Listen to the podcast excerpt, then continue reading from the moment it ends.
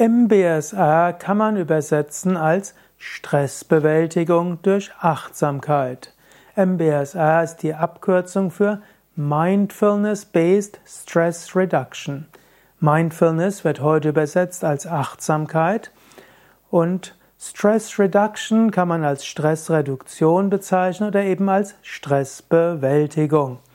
Achtsamkeit kann helfen, Stress zu reduzieren, indem du dich aufs Hier und Jetzt besinnst, indem du durch Bewusstheit des Atems, des Körpers oder schöne Klänge oder durch bewusste, einfach ausgeführte Bewegungen dich ins Hier und Jetzt begibst, wird der Entspannungsimpuls, Relaxation Response ausgelöst und Entspannungs, ja, eine Entspannung im Geist und Körper macht sich breit. Mehr dazu findest du unter wiki.yoga-vidya.de-mbsr oder eben auch wiki.yoga-vidya.de-stress. So findest du eine Menge von Tipps, wie du mit Stress besser umgehen kannst.